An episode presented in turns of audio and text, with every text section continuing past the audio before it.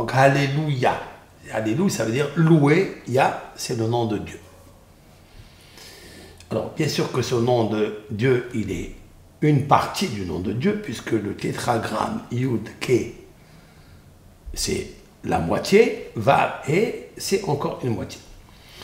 Mais grâce à Yud Ke, il a créé le monde céleste, Olamaba, et le monde terrestre. Comme dit le Talmud dans le traité Mnahot, euh, page 29. La Gemara dit Ki beya Hashem sur olamim. Qui, car, beya, voyez, beya avec la lettre Yud et Hashem, l'éternel, béni soit-il, sur olamim. Il a créé le monde. Et le monde au pluriel. Le monde de l'au-delà, le monde futur, le olamaba et le monde terrestre. La lettre Yud correspond à la sagesse, donc Olamaba, et le mont terrestre correspond au He. En fait, le He, ce sont quatre murs, on va dire, voilà, je vais vous marquer un He. C'est écrit comme ça, le He. Il y a un mur ici, il y a un mur là, il y a ici un vide, et ici, il y a un petit passage, une petite ouverture. Ça, c'est ce monde qui est créé avec des frontières. C'est un monde où il y a des frontières. Tandis que le monde de l'au-delà, personne ne le connaît. Il est écrit avec un tout petit point. C'est la lettre Yud. Je vous la marquer ici.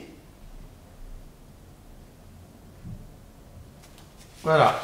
Voilà, c'est un petit point et ce trait-là, qu'il y a dans le, point, c'est qui indique le haut, vers le haut.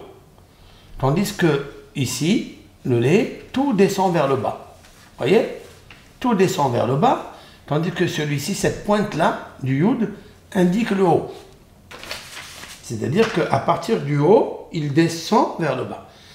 Toutes les influences, toutes les choix, toutes les différences, tous les, bonheurs qui arrivent dans le monde, ou le contraire, ils arrivent par ce, cette pointe qui indique le haut.